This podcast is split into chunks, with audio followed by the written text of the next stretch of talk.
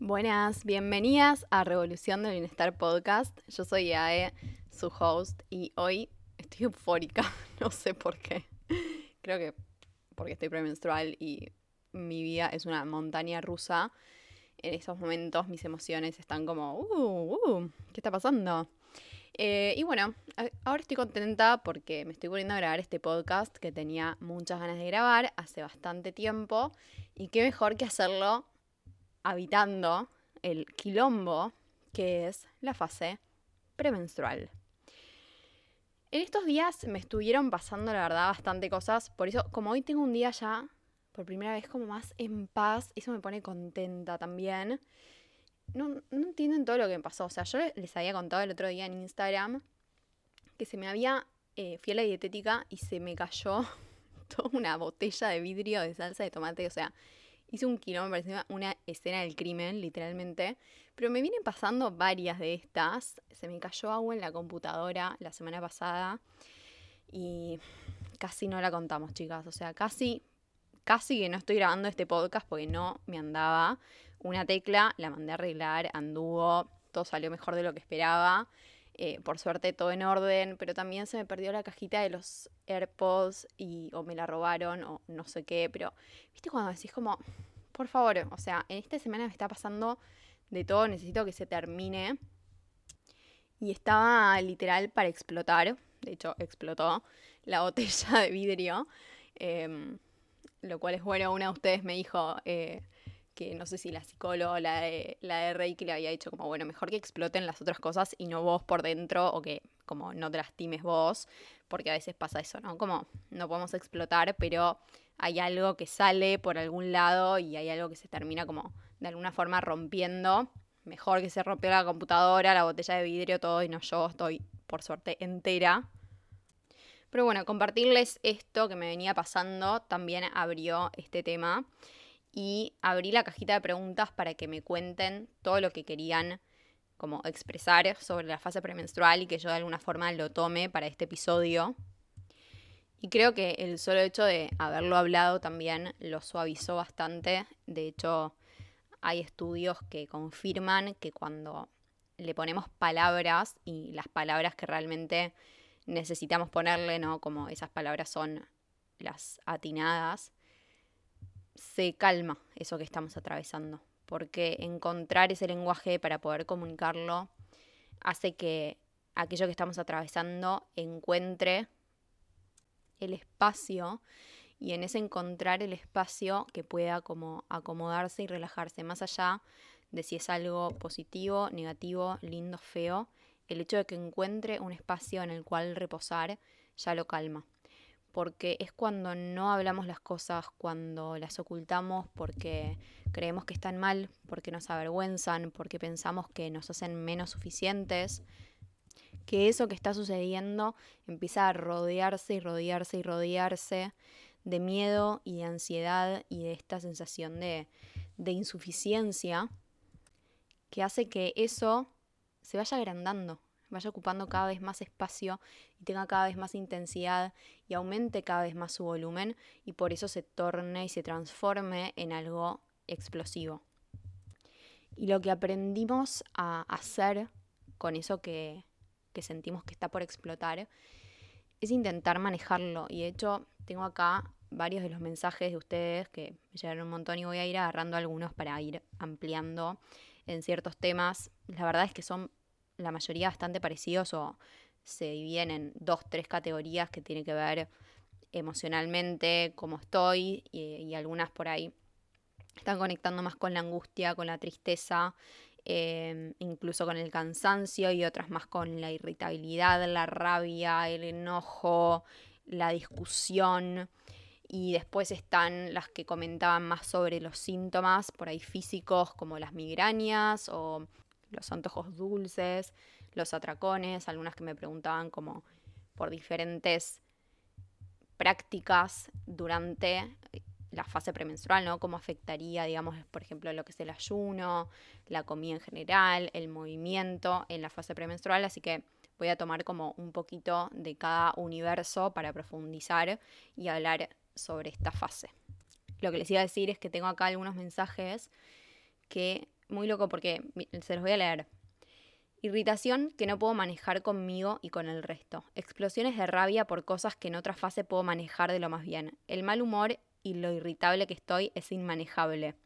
Y hay algunos más que tengo eh, por ahí en otras páginas que hablan de esta necesidad de tener que manejar algo que está ahí como adentro a punto de, explotar o habiendo explotado y que nuestra función sería como manejarlo, ¿no? De alguna forma mm, controlarlo, retenerlo, que, que, no se salga mucho de qué, de lo que se espera de nosotras, que no se salga de lo que se espera de la niña buena, que no se salga de lo que se espera de la mujer maravilla. Y este episodio lo quiero dedicar, además de, después meternos como en estas cosas más puntuales del estado emocional y de los hábitos y de la alimentación o qué pasa con la alimentación en ese momento y qué sé yo, quiero que lo dediquemos más a entender por qué creemos que la fase premenstrual es un castigo, por qué rechazamos tanto esta fase y cómo impacta este rechazo y esta percepción de que ser mujer es un castigo en todo lo que terminamos experimentando en sí mismo, porque definitivamente todo lo que experimentamos durante la fase premenstrual va a incrementar su tamaño y su intensidad y su volumen en la medida que lo sigamos rechazando y en la medida que sigamos pensando que eso nos hace menos suficientes porque en realidad nosotras deberíamos seguir igual de productivas, creativas, de buen humor, con ganas, con ganas de sociabilizar, con ganas de tener relaciones, con ganas de comer sano, con ganas de hacer el jugo verde, como tal vez podemos llegar a hacerlo durante las fases anteriores, durante la fase folicular no menstrual y durante la fase ovulatoria. Entonces, acá va lo primero, que es, no hay nada por manejar. El objetivo no es poder manejarlo y devolverlo a esa caja oscura, al fondo de todo, para que no se vea, para que no se note, para que no se nos note que no estamos igual que antes, para que no se nos note que las cosas nos molestan y para que no se nos note que necesitamos otras cosas. La fase premenstrual es la fase donde el cuerpo más nos pide todo eso que aprendimos a rechazar. Nos pide más descanso, nos pide más decir que no, nos pide más alimento, nos pide más alimento dulce, nos pide más carbohidrato, nos pide más grasa, nos pide más comer.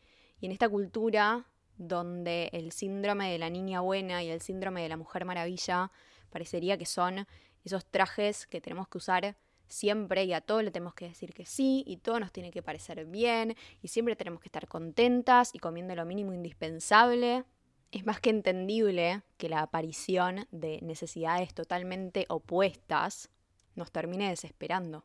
El síndrome premenstrual es el lado B del síndrome de la mujer maravilla y del síndrome de la niña buena. No es la aparición de la necesidad diferente lo que nos hace sentirnos de la forma que nos sentimos, sino el rechazo que aprendimos a tenerles. Es ignorar la necesidad lo que aumenta la ansiedad. Para que entendamos un poco por qué se produce toda esta montaña rusa de emociones y demás, eh, hay que entender un poco la fisiología del ciclo. Entonces les voy a explicar como brevemente qué es lo que sucede y desde ese lugar poder continuar con lo demás, con, las demás, demás explicaciones eh, que surgen un poco de este lugar, que es el cambio hormonal. Las hormonas son mensajeras. Entonces, todos los mensajes que recibimos, o sea, los síntomas, lo que sentimos, los signos, lo que se ve, las conductas, lo que hacemos a partir de los impulsos internos, energéticos y emocionales que ocurren dentro de nuestros cuerpos, tiene que ver con lo que están haciendo las hormonas. Entonces, seguramente habrán escuchado hormonas de la felicidad. Bueno, si estoy con la experiencia de una hormona de la felicidad, voy a estar sintiendo ciertas experiencias internas, ¿no? O sea, todas las hormonas producen cambios físicos y emocionales también. O sea, las emociones viven adentro del cuerpo, las emociones no son imaginarias o eh, que suceden únicamente a nivel mental. Las emociones son energía que circula por el cuerpo y están moduladas también por estas hormonas. Entonces, ¿qué sucede a nivel hormonal en el ciclo? Unos 10 días antes de que ocurra la menstruación, va a empezar a aparecer una hormona que se llama progesterona. Y esta hormona progesterona, una de las cosas que genera es esta sensación de calma interna, como de estar abrazándote por dentro a vos misma, como si fuese una madre amorosa. Y cuando digo madre no estoy hablando siempre de la madre biológica, sino de la imagen eh, que tengamos de la maternidad amorosa. Puede provenir de la madre biológica o no. Y es esa hormona que nos invita a esto, a maternarnos.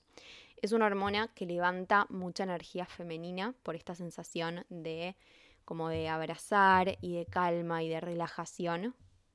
Y esta hormona empieza a aumentar sus niveles en el principio de la segunda mitad del ciclo, pero después, empieza a bajar como una auténtica montaña rusa.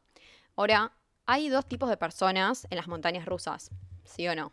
están las personas que levantan los brazos y la recontra disfrutan y se dejan llevar por ese movimiento.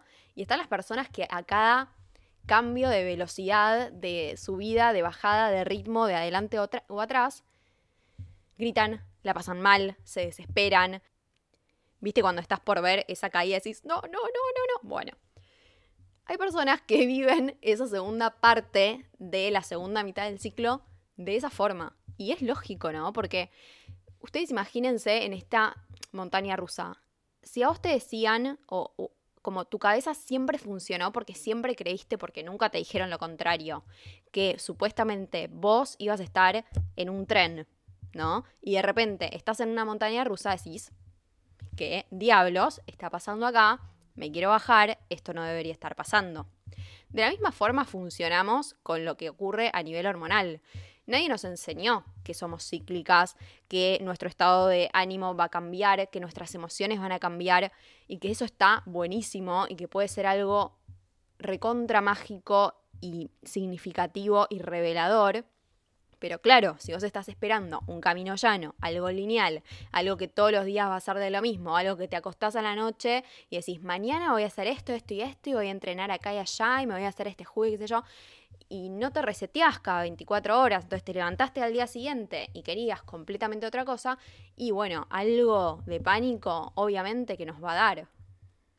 Pero acá es cuando vengo yo y te digo que en esa bajada que te da tanto pánico ver, hay muchísima, pero muchísima información para vos, para tu vida, para tu proceso de autoconocimiento, porque justamente es en ese espectro de emociones que empezamos a ver la vida en 4D y en 360.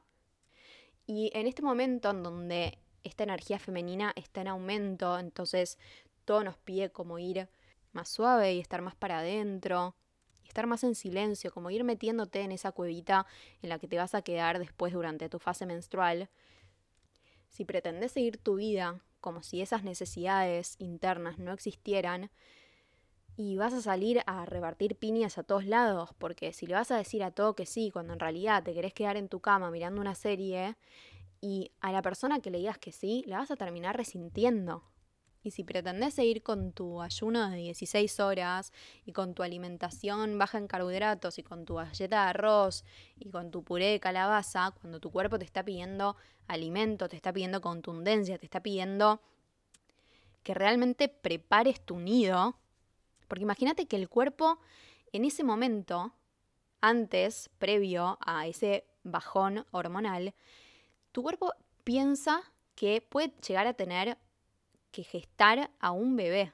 O sea, el cuerpo está preparado para eso, obviamente después tu cuerpo, tu decisión. Pero el, digamos, la fisiología, la biología está preparada para eso.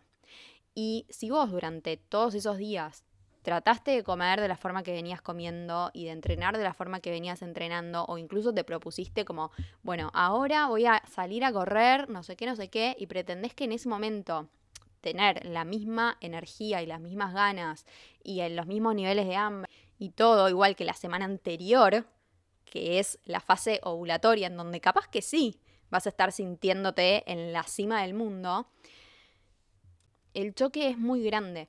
Y tal vez en esos primeros días en donde la progesterona está en aumento y, los estrógenos también en ese momento, un poco lo, puedes seguir sosteniendo, como mm, te cuesta un poco más, pero capaz que lo puedes seguir sosteniendo. Pero claro, cuando todos esos niveles hormonales empiezan a bajar, te la das contra el piso.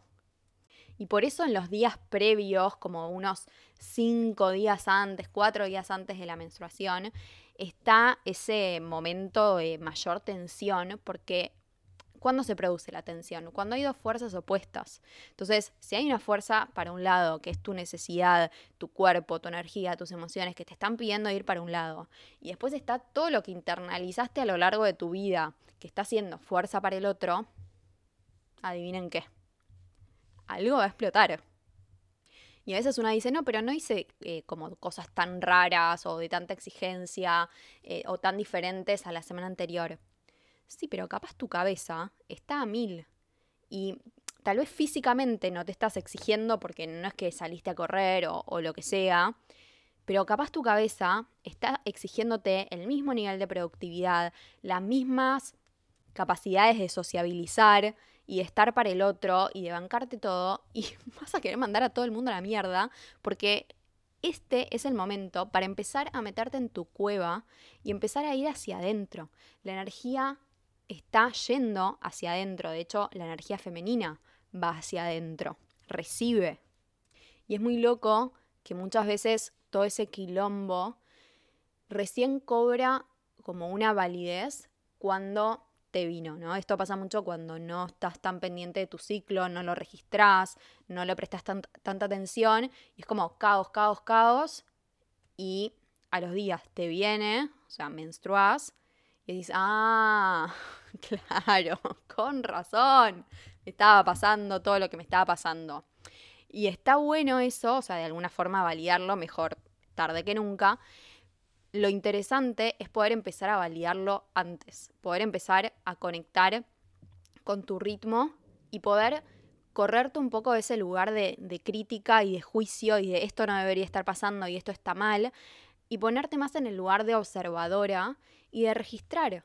A ver qué me pasa en estos días, a ver qué necesito en estos días, a ver cómo estoy emocionalmente, a ver cuál es mi deseo, entablar esa conversación entre la mente y el cuerpo, porque si no la cabeza va a seguir con todo lo que absorbió a lo largo de su vida y con todas esas reglas y estructuras y pretensiones y tengo que es y debería y el cuerpo es el que vive en el presente, el cuerpo es el que está experimentando toda esa información que el cambio hormonal te está pidiendo que veas. Entonces, empezar a entablar esa conversación entre la cabeza y el cuerpo y empezar a darle más lugar al cuerpo. No digo sacar a la cabeza, porque la cabeza, la mente es increíble, pero el punto está en usarla a tu favor, en poder empezar a correr todas esas creencias limitantes y esas estructuras internalizadas y empezar a usarla para conectar con esa parte consciente de tu cerebro que te permite hacerte esas preguntas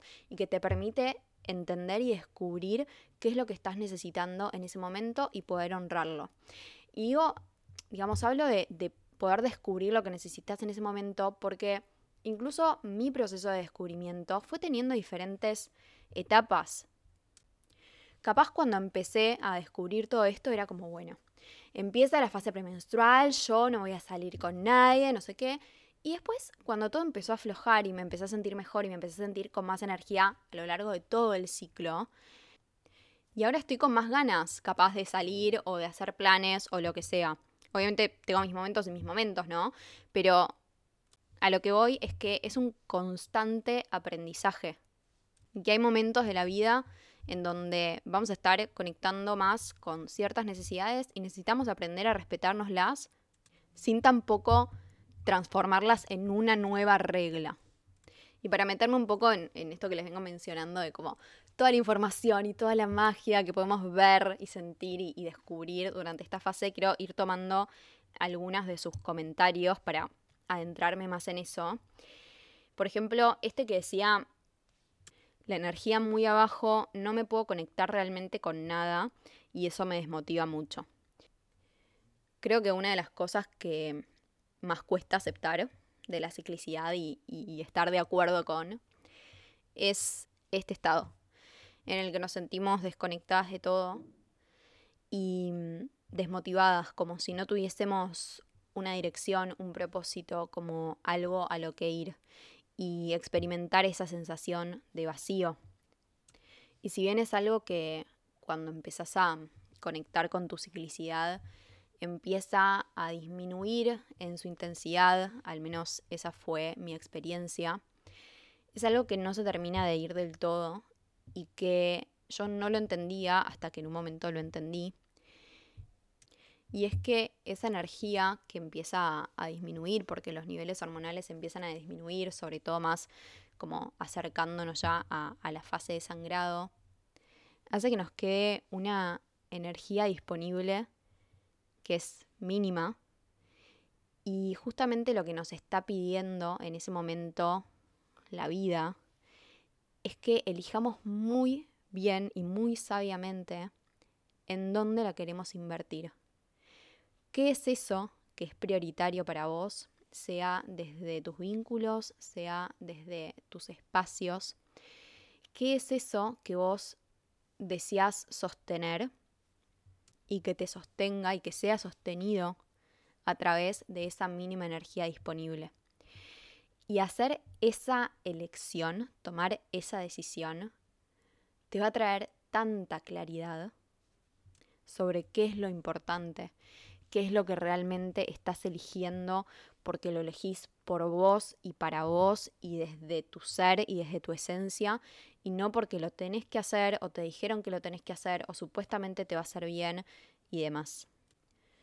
Y algo muy espectacular que también ocurre hacia la fase menstrual es que los hemisferios cerebrales se empiezan a intercomunicar y empezás a sacar nuevas conclusiones y nuevas revelaciones de tu vida. Y si estuvieses haciendo lo mismo de siempre porque tenés la energía para hacerlo o porque tenés la autoexigencia para hacerlo, no lo podrías ver porque seguirías en ese ritmo y en esa velocidad en donde no puedes frenar y detenerte y estar en silencio y en quietud para poder analizar tu vida desde dar un paso atrás y mirar todo como en esa gran imagen y poder realmente conectar con tu intuición, con, tu voz interna y decidir dónde vas a invertir esa mínima energía disponible. Y qué es lo que después, cuando vuelvas a tener la energía disponible, realmente querés seguir cultivando. A veces creemos que estamos desconectadas porque no estamos conectando con nada del afuera. Pero si seguimos con esa mirada en el afuera, pretendiendo y exigiendo y presionándonos para hacer todo, ¿no? Y estar como enchufada a todo, nos estamos perdiendo esa oportunidad de mirar hacia adentro, de soltar, de invertir la mínima energía disponible en ese espacio que te va a permitir ir hacia adentro y no este checklist de decir lo hice, lo hice, lo hice, conecté con todo, estoy súper motivada, digno de subir a Instagram y poder disfrutar de eso. Sacarnos de la cabeza el hecho de que tendríamos que estar haciendo y cumpliendo y enchufándonos a todo lo demás y poder estar en paz con lo que es, estar en paz con lo que sí estamos pudiendo habitar que es esa conexión interna. Pero vuelvo a repetir, si mi mirada está en el afuera y mi energía está en el afuera, cargada de expectativas y cargadas de exigencia, es lógico que no esté esa fuerza para voltear hacia adentro y para poder ver hacia adentro. Acá hay otro mensaje que dice enojo, angustia, peleas con pareja, duda de mí misma, indecisión. Y antes de meter este mensaje, les quiero decir algo.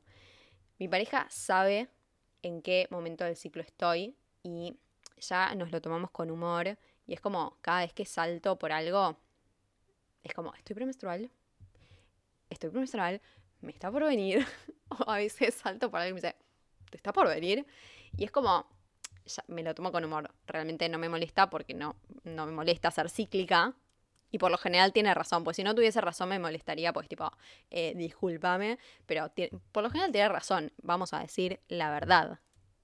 Pero fuera de chiste, creo que la comunicación con tus personas más cercanas, para que entiendan esto, o sea, soy cíclica, no es que de repente me vuelvo loca, no, no, no es que me vuelvo loca, es que de repente la mujer que era hace una semana, ya no soy más, porque internamente me están pasando otras cosas, no me reseteo cada 24 horas y hay hormonas que están levantando diferentes informaciones, diferentes energías en mi cuerpo que hacen que yo pueda ver otras cosas.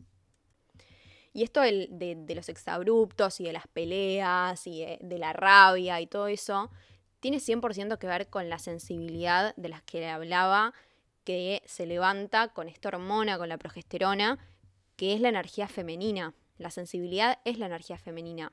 Entonces, la sensibilidad, como les decía en el episodio de eh, Tu superpoder es tu sensibilidad, la sensibilidad no es llorar. Tampoco es debilidad, ni fragilidad, ni ser demasiado exagerada. La sensibilidad es sentir. Y si ese sentir se va a ver intensificado, se va a intensificar lo que sea que esté ahí. No es que vamos a estar inventando algo, sino que vamos a estar pudiendo percibir con mayor intensidad eso que ya estaba ahí. Entonces, tal vez algo que te molestaba y que pasabas por alto, porque igual estabas a mil y con el ritmo y con toda la energía y qué sé yo, cuando esa energía baja y cuando todo va como más hacia adentro y más lento, tenemos la posibilidad de mirar más y no es que sos más complicada, la típica, ¿no? Como te estás complicando o a veces pasa como en el laburo que, te agarra con alguien o con tu jefe o con lo que sé, como... Y no, no es que sos complicada, es que en este momento estás viendo con mayor intensidad eso que ya venía pasando desde antes. Y la realidad es que está buenísimo. Porque si no lo pudieses ver y si no te pudieses detener a ver eso que te está molestando, probablemente lo pasarías por alto y lo pasarías por alto y lo pasarías por alto, como tal vez vino pasando durante todo este tiempo, porque por más de que esté ahí la información, pensabas que la que estaba mal eras vos. Pero entender que en realidad lo que estás viendo es nada más que haber agarrado una lupa sobre algo que ya estaba ahí, te invita sí o sí a tomar una decisión que puede ser tener una conversación en un momento en el que te sientas más tranquila, que puede ser renunciar, que puede ser separarte, que puede ser cualquier cosa, ¿no? Y, ninguna está, está, bien y está mal, ¿no? Cada una va a ir encontrando también eh, la forma y la respuesta. Pero el punto es este, es entender que ir más lento también hace que, que se vayan destapando cosas y que también el hecho de que no tengamos las hormonas para sostener ese personaje y ese síndrome de la niña buena y de la mujer maravilla, también hace que se caigan todas esas estructuras y sistemas que estaban sosteniendo cosas que tal vez no te estaban haciendo bien. Y cuando baja todo eso, sale todo lo que estaba acumulado. Entonces, si lo que estaba acumulado era hambre, va a salir un atracón. Si lo que estaba acumulado era decir que sí, decir que sí, decir que sí, lo que va a salir va a ser un no y vas a mandar a todo el mundo a la mierda. Si lo que estaba acumulado era sonreír y buscar estar de buen humor y buscar tener más energía y buscar la forma de poder con todo y de conformar a todos, lo que va a salir va a ser querer mandar a todo y a todos a la mierda. Entonces, dime con qué estás explotando y te diré todo lo que estuviste reprimiendo, rechazando, resistiendo y tirando y tirando y tirando para abajo. Hay un mensaje de una de ustedes que dice, para no explotar premenstrual, hay que explotar todo el mes. Y en realidad, cuando aprendes a poner límites y aprendes a honrar tu hambre y tu saciedad y tu energía para mover tu cuerpo y para descansar cuando aprendes a, honrar tu naturaleza cíclica, vas tomando decisiones que están cada vez más alineadas a tu vida y hay un camino que se empieza a abrir, entonces esas explosiones no sé si va a haber más o va a haber menos. El punto va a estar en que va, van a poder expresarse en el lugar en donde necesitan expresarse y no van a explotar para adentro, que eso también es lo más importante, porque creo que en la cultura en la que crecimos, con esta noción de que deberíamos ser lineales y que no nos deberían afectar las cosas y que todo lo que vengo diciendo, ¿no? Que le tenemos que decir que sea todo y que tenemos que comer siempre lo mismo y en la misma porción y respetar la porción y todas esas cosas. Cuando algo se sale de ese ideal, nos echamos la responsabilidad como si hubiese algo mal dentro nuestro, como si no estuviésemos cumpliendo las expectativas que el mundo tenía sobre nosotras, como si fuésemos insuficientes no merecedoras, no valiosas y que deberíamos hacer lo posible por volver a ese lugar merecedor, donde el cuerpo se ve de cierta manera, donde la productividad es de cierta forma, donde la imagen que las personas tienen de nosotras también es de cierta manera, y nos terminamos dando con un látigo cuando no es así.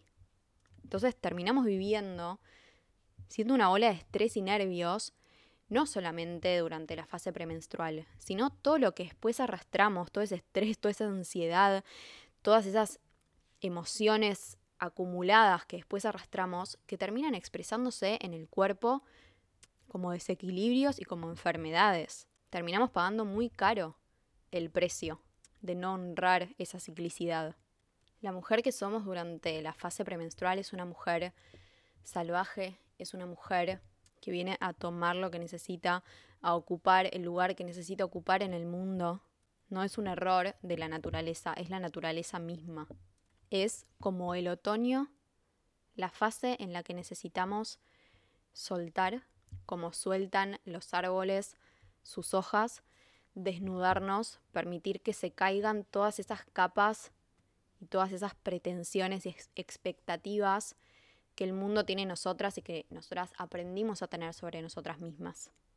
Y honrar todo esto no es que va a ser que la angustia desaparezca o que la tristeza o que el enojo desaparezca o que el hambre incluso desaparezca. El hecho de tener más hambre, muchas mencionaban como soy un agujero negro donde solo hay que meter comida y nada me alcanza y tengo atracones o tengo antojos dulces.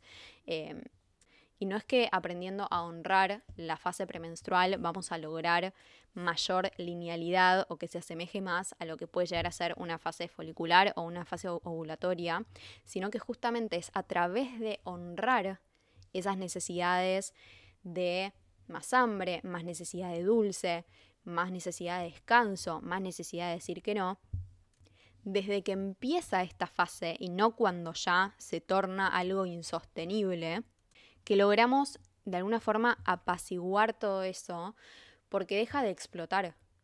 Ese es el punto. No es que deja de existir, es que deja de explotar, de explotarnos en la cara esa necesidad no satisfecha. Si haces ayuno intermitente todos los días de tu vida y tres días antes de tener tu menstruación o el día que tenés tu menstruación te das un atracón, no es casualidad si entrenás siempre de la misma forma y pretendés cumplir tu, porción siempre de la misma forma y pretendés que tu productividad y que tus emociones y que todo esté de la misma forma, de forma como casi robotizada, no es casualidad que o no tengas tu menstruación o que tengas ciclos demasiado largos o demasiado irregulares, porque hay algo en, en esa biología que no está pudiendo fluir porque de alguna forma todas esas estructuras la están reteniendo y no están dejando que esa ciclicidad siga su curso como lo necesita. Si no te permitís ir más lento, no es casualidad de que tengas días de vacío, de depresión y de necesitar estar en la cama y de llorar. Porque justamente la tristeza es la emoción que invita a esa lentitud. Si le decís a todo el mundo que sí y tratás de complacer a todo el mundo, no es casualidad que también en algún momento explotes de rabia y enojo y necesites poner tus límites y necesites tener tus espacios y que nadie te hable. Entonces, como todo proceso de sanación, la respuesta está en la integración. No significa que ahora tengamos que explotar todo el tiempo o si tenés atracones con, no sé, helado, entonces tenés que comer un poco de helado todos los días, sino al contrario, ¿no? Como entender ese mensaje y poder empezar a honrarlo antes de que se vuelva algo insostenible, antes de que el cuerpo esté reaccionando, poder responder a esa necesidad que empieza a aparecer. Quiero leerles una parte de un libro que se llama Mujeres que corren con los lobos. Es eh, uno de los primeros párrafos, podría decir, está dentro del principio. Y dice, la comprensión de la naturaleza de esta mujer salvaje no es una religión, sino una práctica. Sin ella, las mujeres carecen de oídos para entender el habla del alma o percibir el sonido de sus propios ritmos internos. Sin ella, una oscura mano cierra los ojos interiores de las mujeres y buena parte de sus jornadas transcurre en un tedio semiparalizador o en vanas quimeras. Sin ella, las mujeres pierden la seguridad de su equilibrio espiritual. Sin ella, olvidan por qué razón están aquí, se agarran cuando sería mejor que se soltaran. Sin ella, toman demasiado, o demasiado poco, o nada, en absoluto. Sin ella, se quedan mudas, cuando en realidad están ardiendo. Ella es la reguladora, el corazón espiritual, idéntico al corazón humano que regula el cuerpo físico. Cuando empecé a grabar el episodio no les iba a leer, o sea, no había pensado en leerles esta parte del libro y me acordé en la mitad y lo traje. Y lo relaciono mucho con el principio, lo que les hablaba de manejar. No hay nada por manejar, porque la mujer salvaje no tiene que ser domada, la mujer salvaje necesita ser vista, necesita ser observada, necesita que estemos ahí y que la miremos y que tomemos nota de lo que es y de lo que necesita. La mujer que somos en esta fase tiene mucho para enseñarnos y cuando logramos corrernos de ese lugar de juicio, podemos soltar lo que absorbimos y traer lo que observamos. Y con respecto a todo lo que son los síntomas físicos, si bien hay algunos cambios que el, propio bajón hormonal van a traer, incluso desde lo emocional, ¿no? que es eh, la baja de serotonina debido a la baja de estrógenos, la baja de esta protección y de esta calma que nos trae la progesterona y por lo tanto mayor aparición de ansiedad y todo lo que esa ansiedad trae aparejada, ¿no? Todo lo que dice esa cajita que dice ansiedad en tu cuerpo trae, ¿no? Y, si son emociones que te generan ansiedad, van a estar ahí. Y si son conductas que te traen ansiedad, van a estar ahí. Y si son pensamientos que te traen ansiedad, van a estar ahí metidos adentro. Y cuando se abra la cajita, se va a abrir todo y se va a empezar a desenrollar. Pero el punto está cómo nos acompañamos en eso.